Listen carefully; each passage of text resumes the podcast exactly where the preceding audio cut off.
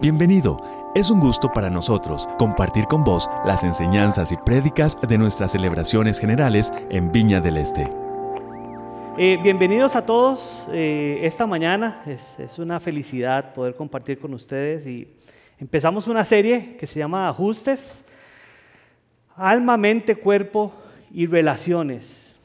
Y en esta serie queremos animarlo y animarla a usted a que sea una serie donde usted pueda vivir de manera completa, que pueda vivir esta serie de manera completa. Es una serie donde vamos a poder eh, poner bajo la lupa del Señor algunas tuercas que Él necesita ajustar en nuestra vida. Algunos rumbos que el Señor necesita ajustar en nuestra vida también.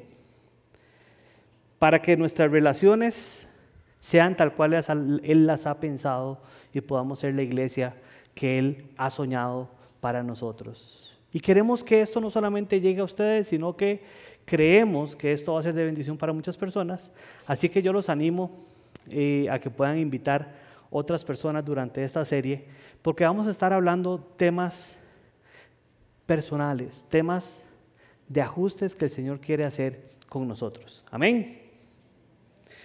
Sí, ¿Les parece? Oremos, Señor, te damos la bienvenida a este lugar, Padre. Te damos la bienvenida a este lugar, Señor. Yo te pido, Padre, que, que puedas hoy, Señor, hablar a cada uno de los corazones lo que tú has planeado, Señor, lo que tú has planeado para cada uno. Ponemos en tus manos, Señor, este rato, este tiempo, en el nombre de Jesús. Amén y amén. Cuando hablamos de ajustes, hablamos de cosas que hay como que corregir, cosas que hay que regresar a su estado natural y un área donde nos toca estar haciendo ajustes comúnmente es en el área de los vehículos. ¿Cuántos de aquí tienen vehículo? Yo quiero contarles un poquitito mi experiencia o lo que he denominado los carros y yo los carros y yo. Esto ha sido un área importante en mi vida. Ha sido un área importante en mi vida porque desde pequeño eh, me tocó vivir muy presente todo lo que es la dinámica de tener un, un carro. Y cuando yo era niño, recuerdo que los sábados religiosamente era el día para lavar el carro de mis papás. Sí o sí había que hacer esto. Inclusive por encima de las prioridades y los planes que yo tenía como niño. Yo, planeaba mi día, ¿verdad? Jugar Nintendo, eh, jugar fútbol, ¿verdad? Este, tirarme en el patio a, no tenía perro, pero a jugar que tenía perro. ¿eh? Pero era prioritariamente importante el tema de lavar el carro, casi como una obligación. Conforme fui creciendo, llegué a mi adolescencia y recuerdo que ascendí de puesto. De ser el lavador oficial pasé a ser el que sostenía el foco. mi nuevo puesto. Y entonces recuerdo que ya no solamente eran los sábados, sino que habían eh, jornadas más extensas donde nos tocaba reparar el carro, darle mantenimiento, hacerle cambio de aceite, eh, hacer esto del líquido de frenos, ¿verdad? Que es muy importante porque uno tiene que estar bombeando el pedal y el otro está abajo y soltando una llave para que no quede aire, porque si no usted en medio de carretera, si tiene aire los frenos, vemos a Dios más rápido, ¿eh? y llegamos a la presencia del Señor más rápido. Em, nos tocó hacer un cambio de clutch, los, catalizadores eran el pan nuestro de cada día. ¿eh? Yo me sabía qué tipo de catalizador ocupaba un carro y todo, cuando estaba bueno, cuando estaba malo, todo esto. Em, y bueno, entonces como les digo, ya ahora yo sostenía el foco y apretaba pedales. Pero cuando llegué a mis 18 años, el Señor me bendijo con un carrito, que es este. Ese era mi carro. Le decían el zapato. No sé por qué. Es un carro que siempre puse eh, a disposición para el reino de Dios. Recuerdo que llegábamos al McDonald's de Plaza del Sol 8 y 10 personas, el parecía el carro de los payasos. Todos los jóvenes iban metidos ahí. Todos íbamos. Un carrito que usted le ponía 500 colones y yo cuando estudiaba en el tecnológico en Cartago, le ponía 500 colones, iba y venía y me alcanzaba para el jueves, que era el día después de ir al TEC, para hacer mandados. Con 500. Un carro que tenía motor 800 centímetros cúbicos. No quiero preguntar cuántos tienen una moto con más motor de eso, porque me sentiría mal. Pero tenía 800 centímetros cúbicos. Y este, cuando ya llegué a esta edad de tener carro, entonces entré más a entender temas de mantenimiento. El carro era carburado, ¿verdad? Para que no sabe qué es carburado, era como el sistema antiguo de eh, alimentación para el motor. Ahora los carros funcionan por inyección. Y este, el tema de la carburación es muy interesante porque em, si no pasa RITEV hay que empezar a buscar unas boquillas más pequeñas. Recuerdo que a mí me tocaba llevar el carro a RITEV con estas boquillas pequeñas y el carro iba así como, como agachado. ¿verdad? no, no, jalaba porque no podía pasar tanta gasolina porque si no el carro generaba demasiados gases. Era todo un mundo. O sea, por eso les digo que para mí el tema de los carros ha sido un mundo toda la vida. Pero aún así también, cuando empecé a tener carro y sirviéndole al Señor, también era un área que el enemigo utilizaba para quitarme la paz. Y algunos conocerán la historia. Cada vez que había un campamento, se me estallaba una llanta, se me descomponían los frenos, era una angustia. Yo ya veía que venía el campamento de jóvenes y decía, Señor, estoy ganas de servir, pero decía, ¿en qué momento este carro algo le sucede? Algo le sucede y algo le sucede. Pero bueno, fui el amigo, el zapato, Dai Butico, de verdad que lo disfrutamos. Y como yo no tenía muchos recursos, pues los mantenimientos siempre me tocaba hacerlos en casa gracias a Dios mi papá este, sabía mucho de mecánica, además de que yo ya le había ayudado muchos años, ahora le tocaba a él recompensarme, ¿eh? devolverme todos los años de esfuerzos que yo he hecho con él, entonces siempre me hizo los mantenimientos del carro y le cambiamos el aceite, este, le cambiamos los aros y todo lo que había que hacerle al carrito. Además el carrito era un carro eh, de mecánica básica que eh, teníamos. Cuando ya me caso con Erika y Dios nos da la posibilidad de comprar este carro y cambiar carro, decidí comprar un carro nuevo. De verdad que es un, un área que, que, afectó mi corazón. O sea, a mí me trauma que el carro se me descomponga. Yo creo que quedé como afectado. Ahora al final, que hagamos un llamado, voy a pasar yo para que oren por mí por eso.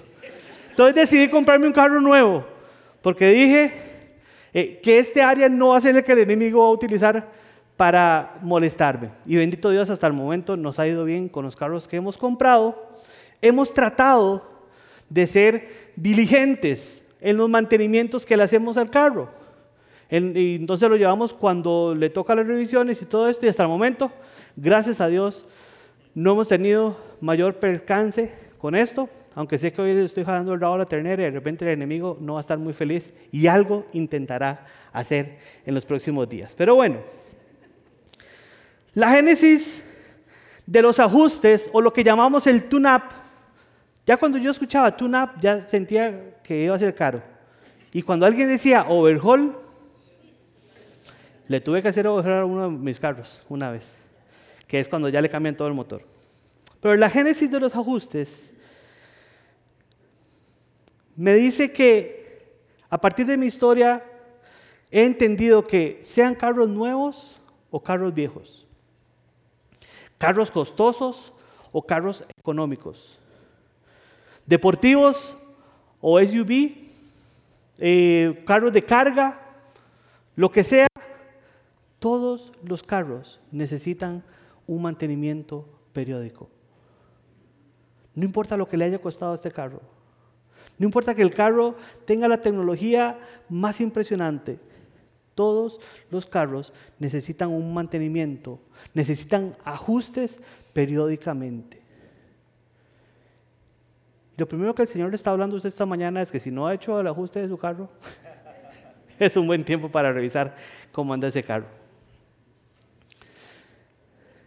Todos los carros necesitan lo que llamamos un tune-up, un afinamiento o un chineito. Y esos chineitos los definimos como estos procesos de diagnóstico y revisión de los valores, prestaciones y rendimientos que el carro debería tener para hacer los ajustes necesarios y regresarlo. Diga conmigo, regresarlo a sus características óptimas según el estándar de diseño de ese fabricante. Se lo explico en dos platos. Cuando yo llevo mi carro al taller, lo que hacen es que ellos le hacen un escaneo, revisan todas sus partes y tienen una tabla de referencia. ¿De qué valores debería estar dando ese carro? ¿Qué potencia? ¿Qué viscosidad del aceite? ¿Qué eh, luminosidad de los focos? Y si ven que hay algo que está fuera de esos rangos con los cuales se diseñó el automóvil, procede a hacer ajustes, hacer cambios, hacer mejoras para devolverlo al lugar o a la forma como él fue diseñado. ¿Me estoy explicando? Sí. ¿Cuántos tienen carro aquí? ¿Les gusta hacerle mantenimiento? Más o menos. A mí me tocó, la vida me hizo, me puso esto. Pero nuestra vida cristiana tiene un paralelo con esto. Nuestra vida cristiana también tiene un paralelo con esto porque nosotros necesitamos hacer ajustes periódicos en nuestra vida y entonces de esto es lo que queremos hablar en esta serie. Los ajustes que necesitamos hacer. En la vida cristiana también necesitamos hacer ajustes. Y esto implica que de vez en cuando requerimos detenernos para que nuestra vida, nuestro propósito sea refrescado a los estándares que el fabricante ha diseñado para nosotros. La palabra de Dios es el estándar nuestro. La palabra de Dios es la forma como Dios ha dicho, así deberían funcionar mis hijos. Estos son los planes de bien que yo he puesto para ellos. Esta es la forma óptima. Ese es el rendimiento óptimo.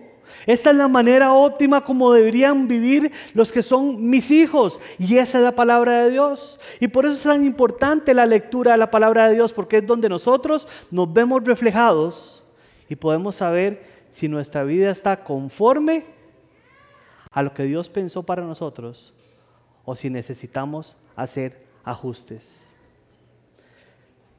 Por lo general le digo esto a las personas y es algo que creo fielmente.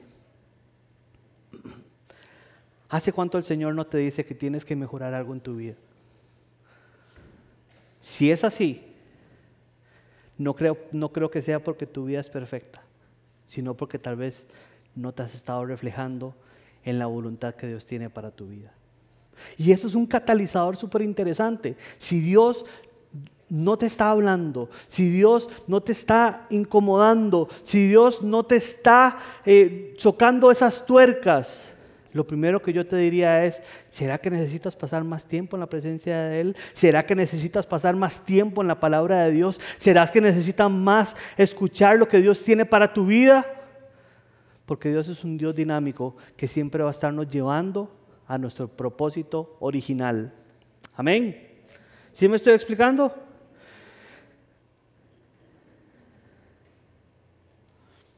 Como les dije anteriormente, queremos en esta serie que el Señor haga ajustes en nuestra vida. Y para eso vamos a estar estudiando Lucas 26 y 27 para poder reflejarnos y entender lo que se espera de cada uno de nosotros si deseamos vivir de esta manera óptima. Entonces dice Lucas 10, 25 al 27, y he aquí, un intérprete de la ley se levantó y dijo, para probarle, Maestro, ¿haciendo qué cosa heredaré la vida eterna? Y él le dijo, ¿qué está escrito en la ley? Como lees, aquel respondió y dijo, amarás al Señor tu Dios con todo tu corazón, con toda tu alma, con todas tus fuerzas y con toda tu mente, y a tu prójimo como a ti mismo. El estándar que Dios ha puesto o los valores óptimos que Dios ha puesto para nosotros son estos. Personas que amamos a Dios con toda nuestra alma, con todo nuestro corazón, con todas nuestras fuerzas, con toda nuestra mente y al prójimo como a nosotros mismos. Y esto es lo que queremos profundizar durante esta serie, porque sabemos que todos necesitamos en esas cuatro áreas ajustes para vivir conforme a lo que Dios ha planeado para nosotros. Y yo quiero hablar un poco sobre el alma. Es un tema complicado. Quiero hablar un poco sobre el alma. ¿Cuántos saben qué es el alma? ¿Qué se imaginan que es el alma? ¿Verdad? Siempre pensamos que es ahí como, ¿verdad? Como, como, un, como una imagen de uno ahí, pero como, como transparente, ¿verdad? Como, que es algo como intangible, como que es algo que no, no sabemos cómo eh, eh, explicarlo. Y yo voy a tratar de transmitir lo que he podido investigar sobre el tema. Lo primero es que había un científico que se interesó por ese tema. Se llamaba Duncan McDowell. El doctor McDowell hizo un estudio muy interesante a principios del siglo XX donde tomó personas que estaban en fase terminal. Él estaba tratando de entender si el alma existía en las personas. Entonces tomó personas que estaban en fase terminal, les pidió el permiso para tenerlos en una cama especial que él había diseñado. Y curiosamente, todas estas personas, una vez que habían dado su último respiro, cambiaban su peso en 21 gramos. 21 gramos. Por esto, el doctor entonces llega a la conclusión que por lo menos el alma se puede definir con un peso que son de 21 gramos. Si usted está tratando de hacer dieta, no empiece por ahí, por favor. Eh, es importante que mantenga su alma en usted, ¿verdad? Entonces no perdamos esos 21 gramos, no es el lugar donde vamos a, a ser más delgados. Este estudio en, el campo científico eh, tal vez no fue muy reconocido, tuvo muchas críticas, pero bueno, han habido estudios para tratar de entender cómo eh, podemos ver el alma. Este hombre al final de cuentas propuso y habla y sobre estos 21 gramos se han hecho libros, se han hecho películas que hablan sobre estos 21 gramos del alma. Pero tal vez podamos entender el alma un poco más eh, llevándolo a palabras que usamos, como cuando decimos, esta persona era el alma de la fiesta. ¿Qué entendemos por eso? ¿Verdad? Hay un montón de gente aburridísima, pero este era el alma de la fiesta. O cuando decimos, esto es el alma del proyecto. Esta es la finalidad última del proyecto. Esto es el centro o la motivación más importante del proyecto. O cuando decimos, esta cosa no tiene alma, ¿verdad? Es una cosa como insípida. ¿Cómo se imagina una comida sin alma?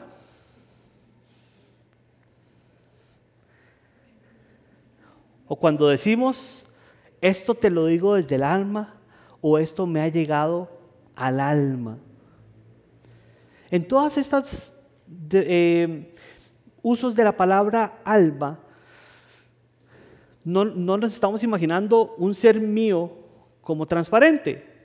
Estamos imaginando algo más profundo, algo como que es algo fundamental, algo como que sin esto no podríamos ser, algo como que da vida, algo como que da razón de ser. Pero además de esto podemos ver un poco la palabra alma en la Biblia. La palabra alma en la Biblia la encontramos en el Antiguo Testamento y viene del hebreo nefesh, y del griego suge, que en ambos casos se refiere al aliento de nuestra vida, de un hecho cuando nosotros solamente éramos barro y el Señor sopla aliento de vida en nosotros. Dice en Génesis que Dios sopló el Neshama, o sea, puso vida en nosotros. El Neshama puso parte de, su vida, parte de lo que Él es en nosotros. Éramos solamente barro, pero nos convertimos en almas vivientes o en, barro viviente. Entonces lo primero que me hace pensar esto y que yo quiero recordarle a usted esta mañana en este lugar, el Señor ha puesto vida en tu corazón.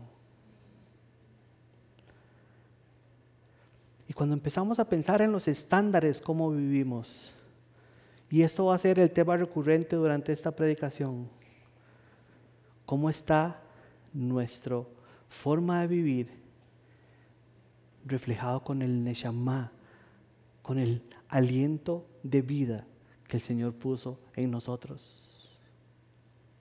¿Sí? ¿Me estoy explicando? Dice que la traducción entonces alma en el Antiguo Testamento, como les dije, es nefesh, y aparece ciento, digo, perdón, 1147 veces, pero de ellas solamente 393 se traduce como alma y el resto 754 se traduce de otras formas distintas. Y veamos un poco las traducciones, como se traduce también alma. ¿Por qué estoy haciendo esto? Porque quiero que entendamos que el alma tiene eh, diferentes concepciones de entenderse. Y vean qué chiva, que en Génesis 14, 21, esta palabra nefesh se traduce como persona. Entonces de repente el alma es esta persona. No solamente es como un ánima ahí, como un espíritu, sino que hay, un concepto em, integrado a la persona. Y cuando decimos que amamos a Dios con toda nuestra alma, entonces somos una persona con nuestra forma de ser persona amamos al Señor. En Jueces 16:30 dice que se traduce como yo, en Génesis 1:24 como seres, en Jeremías 34:16 como la voluntad. Entonces el alma no solamente es como un espíritu, un ánima ahí, sino que el alma es nuestra voluntad, nuestro deseo, lo que está adentro, lo que nos hace tomar decisiones.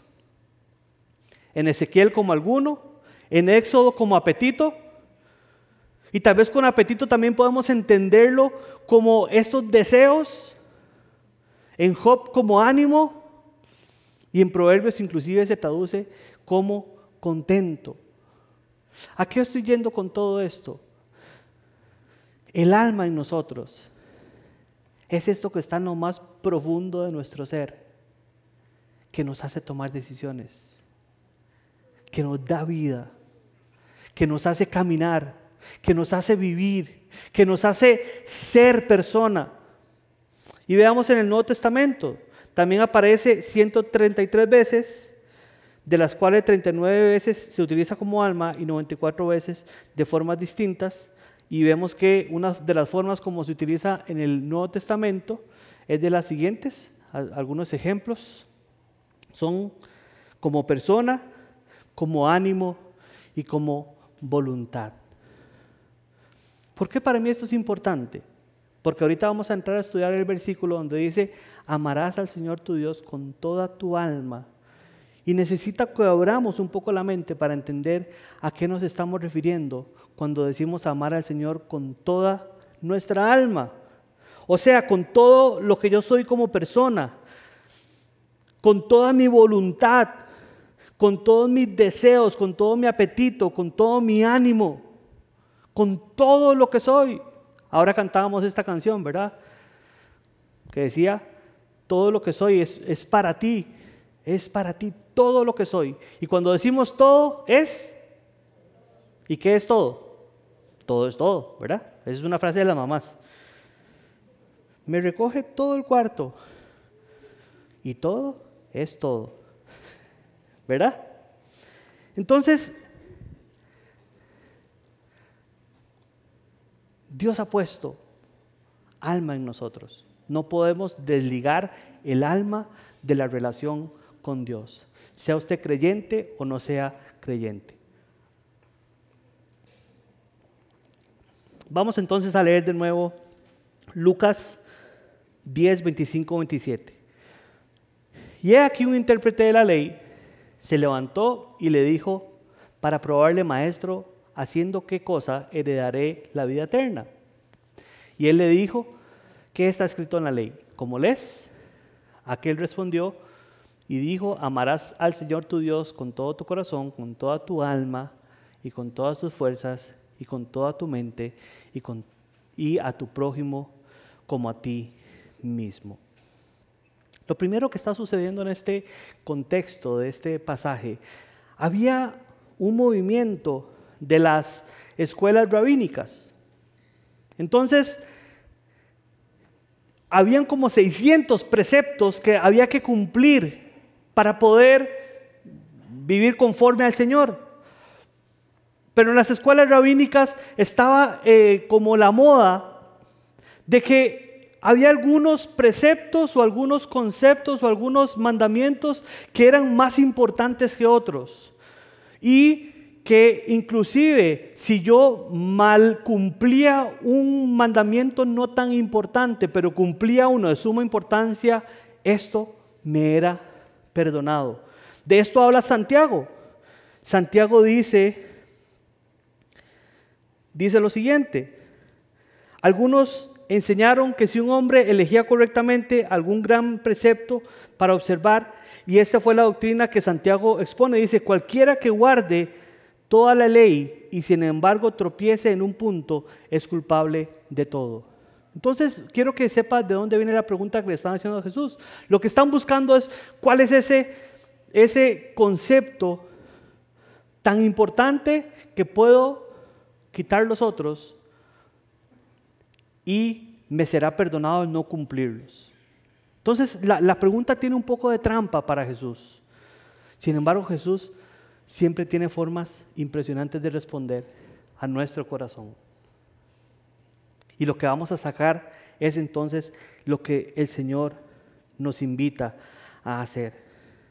Cuando hablamos de que amamos al Señor con toda nuestra alma, entonces estamos hablando de que amamos al Señor con toda nuestra vida, con lo que nos hace, con, con lo que nos identifica como seres vivos con lo que nos identifica como seres que respiramos, que estamos eh, viviendo. Y esto para mí es importante que lo entendamos, porque la forma como actuamos, los deseos que tenemos en nuestro corazón más ocultos, los anhelos, las campañas internas de mi corazón que tal vez nadie conoce. Con todo esto deberíamos amar al Señor. A veces reducimos la vida cristiana a amarlo con nuestros diezmos, a amarlo con nuestra voz cantando, a amarlo con leer la palabra de Dios. Pero el concepto de amar a Dios con toda nuestra alma es que nuestra vida entera debería reflejar el amor al Señor. El Salmo 146, 1 dice, alaba, oh alma mía, a Jehová. Y en otra versión dice, alabado sea el Señor de todo lo que soy. Todo lo que soy. Y quiero preguntarle a usted esta mañana, su profesión, su forma de lidiar con sus empleados o sus compañeros de trabajo, la cara que le hacemos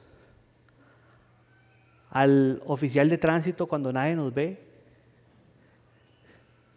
Todas estas partes, tal vez más ocultas, deberían reflejar el amor que tenemos para el Señor todo lo que soy, alabe al Señor. Y otra versión dice, alabemos a Dios. Yo quiero alabarlo y mientras tenga vida, le cantaré himnos a mi Dios. Y ahí la palabra vida nos está diciendo que con esto alabamos al Señor. Con nuestra vida, con nuestro respirar, con nuestro caminar, con nuestros deseos, con nuestros anhelos. ¿Sí me estoy explicando? Entonces, ¿cómo podemos nosotros entender este estándar que Dios ha puesto en nosotros? El Señor ha dicho, me amarás con toda tu alma. Así es como fuimos diseñados, así es como fuimos eh, pensados, así es como fuimos soñados por el Señor. Pero muchas veces la vida no nos permite hacerlo de tal manera y es donde entonces necesitamos empezar a hacer ajustes. Y la palabra entonces que esta mañana eh, nos compete entonces. Primero quiero preguntar, ¿está medianamente claro lo que estoy tratando de exponer del alma? Si no, lo sigo enredando. Eh. Más o menos. Bueno, quiero por lo menos decirle que, que todo sucede. Lo que Dios puso en usted, con esto debemos amar al Señor. Pero para amar al Señor también necesitamos que este alma esté en óptimas condiciones. Y aquí entonces en donde entran los ajustes. Y la pregunta que entonces me confiere hoy poder compartir con ustedes es cómo está tu alma. ¿Cómo estás adentro de tu corazón? Y esta es una pregunta complicada, porque muchas veces nosotros somos los únicos que realmente sabemos cómo está nuestro corazón y nuestra alma, cómo está esa parte interna, cómo está esa motivación de vida, cómo está lo que yo soy en el ser más profundo. Y para eso quiero que hagamos un diagnóstico volviendo a los carros. Y lo primero que quiero que revisemos es el odómetro. ¿Lo conocen? El odómetro, ¿verdad? Un elemento muy utilizado para estafas, porque lo echan para atrás y le venden a usted un carro con 30 mil kilómetros y tenía 200 mil. Pero eso es tema para otro día. Lo primero que quiero que revisemos es el odómetro de, nuestro, de nuestra vida, de nuestra alma. Y lo que quiero preguntarle a ustedes es que tal vez ha caminado kilómetros y kilómetros y kilómetros de cansancio, de angustia, de tristeza, de soledad y tu alma se ha visto desgastada. Este año ha sido un año particular para mí. Eh, bueno, les cuento dos cosas rápidas antes de seguir con eso. El primer proyecto que yo hice de arquitectura en toda mi vida, cuando salí de la universidad, me sentí orgullosísimo de eso. Fue una casa como de 80 metros cuadrados, a 50 kilómetros de los chiles de San Carlos. y yo iba todos los sábados. Pero además tenía, como era nuevo, solamente había cobrado el costo de planos y nunca cobré el costo de, de visitas. Y cuando terminamos la casa, le traté de insinuar al dueño que había que pagar las visitas y me bendijo. Eh. Dios lo ayude. De hecho, hay un proyecto que estamos haciendo cercano ahí y he tenido ganas de pasar a ver cómo va esa casa. No se ha caído porque no me han llamado, pero por lo menos quiero ver cómo está. Pero este año ha sido un año particular donde, curiosamente, he tenido muchos proyectos fuera de San José, en San Carlos, en el Arenal, en Nosara, en muchos lugares fuera de San José y me ha tocado volar rueda como no he volado rueda en muchos años. Los kilómetros desgastan. Son cansados, son cansados. Y a veces necesitamos hoy hacer un diagnóstico de cómo está nuestro corazón. ¿Cuántos kilómetros de silencio? Tal vez de guardar un dolor que no hemos compartido con nadie. Tantos kilómetros que tal vez hemos guardado de una pérdida de alguien y no hemos terminado de cerrar esto y son cosas que están ahí sobrecargando nuestra alma, nuestra alma. Y el Señor quiere que le amemos con toda nuestra alma, con un alma que esté en óptimas condiciones. Tal vez hemos perdido personas queridas, tal vez hemos tenido fracasos relacionales, tal vez hemos tenido fracasos laborales y nuestra alma se ha desgastado. El Salmo 42 dice, como el siervo brama por las corrientes de aguas, así clama por ti, oh Dios, mi alma. Y mi alma tiene sed de Dios, del Dios vivo. Y el versículo 5 dice, ¿por qué te abates, oh alma mía, y te turbas dentro de mí? Espera en Dios, porque aún he de alabarle, salvación mía, Dios mío. Y el versículo 6 dice, Dios mío, mi alma está abatida dentro de mí, pero me acordé de ti. Y tal vez hemos estado transitando por una época complicada en nuestra vida. Venimos saliendo y ahora en la mañana Abdiel lo decía, lo decía, no sé si en una reunión privada o aquí, decía, estamos saliendo de la pandemia, no hemos salido, sí hemos salido. Y todo esto ha desgastado nuestro corazón.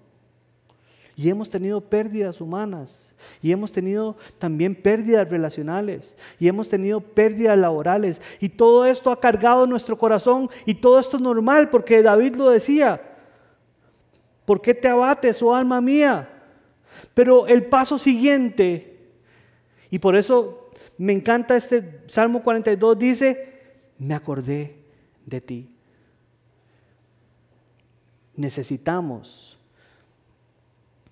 cuando tenemos el alma cargada, buscar del Señor. Mateo 26, 38, 39 dice, entonces Jesús dijo, y uso a Jesús, porque si hay alguien que sabe de un alma abatida, un alma triste, un alma dolida, es el mismo Jesús. Dice, y Jesús dijo, mi alma está muy triste hasta la muerte.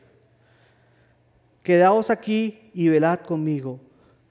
Y yendo un poco delante, se postró sobre su rostro y orando y diciendo, y ahí sigue el versículo. ¿Qué hacemos cuando tenemos el alma dolida? ¿Qué hacemos cuando tenemos cosas que han estado cargando nuestro corazón? Y el mismo Jesús lo vivió en momentos antes de ser crucificado. Dice, mi alma está triste de muerte. Y yo no sé si usted por las noticias que, que han estado a su alrededor, no sé si por alguna noticia interna de su familia que no ha querido compartir, su alma está dolida. No sé si por alguna cosa que usted se dio cuenta. No sé si por alguna decisión de algo que sabe que tiene que resolver, su alma está dolida, su alma está no en óptimas condiciones. Y Jesús dice que fue y se postró rostro llorando. Y Juan 16, 33 dice, y Jesús les dijo, en el mundo tendrán aflicción, pero confíen, yo he vencido al mundo. Y Mateo 11, 28, 30 dice, vengan a mí todos los que estén trabajados y cargados, y yo les daré descanso. Llevad mi yugo sobre vosotros y aprended de mí, que soy manso y humilde de corazón, y hallaréis descanso de vuestras almas. Y hallaréis descanso de, digan conmigo, vuestras almas. El Señor quiere liberar, traer descanso a nuestra alma. Esta semana, eh, me di cuenta que el carro de nosotros tiene 1500 kilómetros más de lo que debería tener para ir a la revisión. O sea, ya, me la, ya lo pasé. Pero el carro está en óptimas condiciones para mí. Yo digo, ah, no, ahí va, todavía funciona, ahí va. ¿Para qué voy a ir a gastar? Y a veces vamos así en nuestro corazón. Como no vemos sangre, no vamos al Señor. Pero lo que está diciendo Jesús es que vengan a mí, vengan a mí. Responsablemente lo que dice fue ya saqué cita para el miércoles, para llevar el carro a la revisión, aunque está bien, pero ya cumplió su momento. Y esto debería ser una práctica en nuestro corazón. Ir al Señor para que Él pueda hacer los ajustes necesarios en nuestra alma regularmente. Porque necesitamos ser chequeados por Él.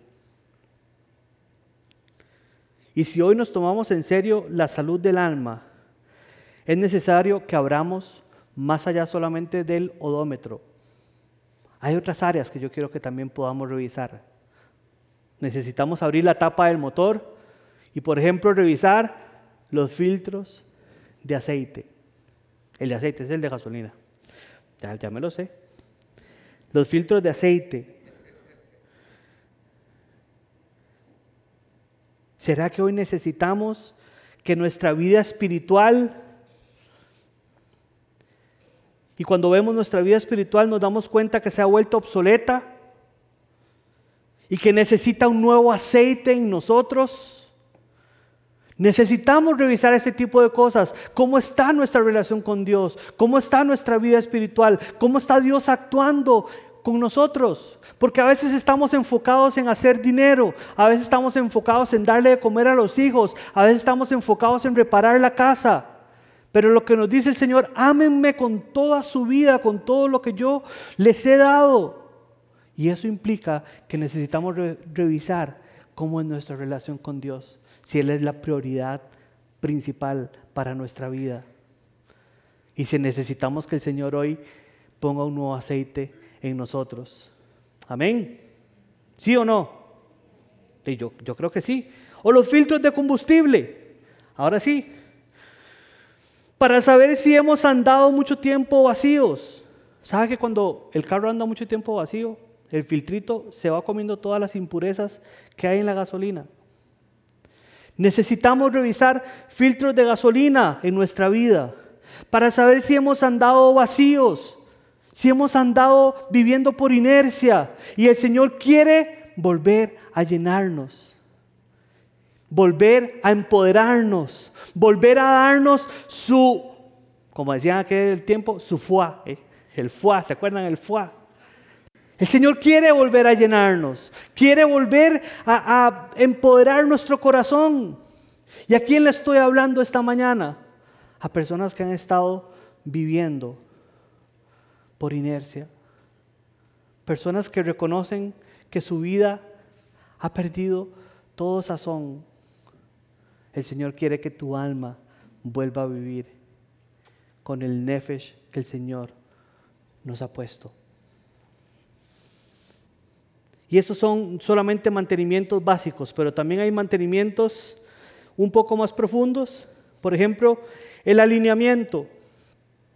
Ustedes, a mí, yo no sé si a usted le pasa eso, pero a mí me pasa eso. No con el carro de ahora, con los de antes. Cuando yo veía la llanta así, totalmente em, desgastada de un lado, adivinen cuál era mi solución. Yo le daba vuelta porque no quería ver eso. y ya me sentía tan tranquilo porque el otro lado tenía un taco tan bueno que yo decía, este es el momento.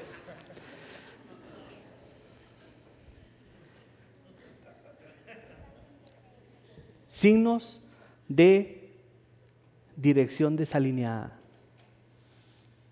Y tal vez en nuestra vida hemos estado caminando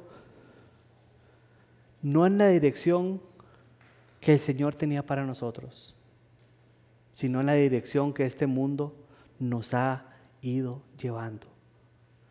Y el Señor quiere volver a alinear nuestro rumbo, nuestro corazón, nuestra dirección con los estándares que Él ha pensado para nosotros. Amén. ¿Le estoy hablando a alguien en este lugar, por lo menos? ¿Que el Señor te esté hablando algo? Necesitamos hacer un alto en el camino. Necesitamos hacer un alto en el camino y poder abrir nuestro corazón para que el Señor haga los ajustes necesarios en nuestra vida. Y recordando lo que decía en Mateo, entonces el Señor te está diciendo esta mañana, y esta es una palabra para toda la iglesia, el Señor te está diciendo, si decides esta mañana venir a mí, yo te daré descanso. A veces, aunque andemos con las llantas así, decidimos jugárnosla. A veces, aunque andemos con el corazón roto, decimos, bueno, pero por lo menos la empresa va caminando bien. Y decidimos seguir cargando con nuestra vida, no de la manera óptima como el Señor la pensó. Y esta mañana Dios te está diciendo y me está diciendo a mí, si esta mañana decides caminar a mí, si esta mañana decides venir a mí, yo te daré descanso.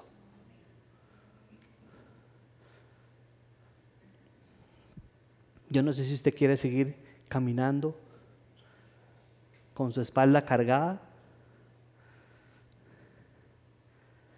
Conocí una vez una gente que el, el limpio parabrisas no le funcionaba y lo que había resuelto era un palito. Entonces, cuando llovía, sacaba la mano con el palito y, y ya se había acostumbrado a eso. Sin importar que el brazo se le mojaba porque te abría la ventana en la lluvia, ¿verdad? Estaba medio raro. ¿Cuántos de nosotros nos hemos acostumbrado a cosas en nuestro corazón? Desde el pecado, desde una relación en términos no óptimos para el Señor, una forma de vivir empresarial no óptimo para el Señor, una forma de vivir relacional no óptima para el Señor, una vida de vivir personal no óptima para el Señor, pero ya nos hemos acostumbrado. Pero el Señor quiere llevar tu ser a las prestaciones que Él diseñó cuando te soñó, cuando estaba soñando su reino y poniendo el nombre de cada uno de nosotros. Amén. Nos encanta poder compartir con vos las prédicas de nuestras celebraciones. Esperamos que esta haya sido de bendición para vos.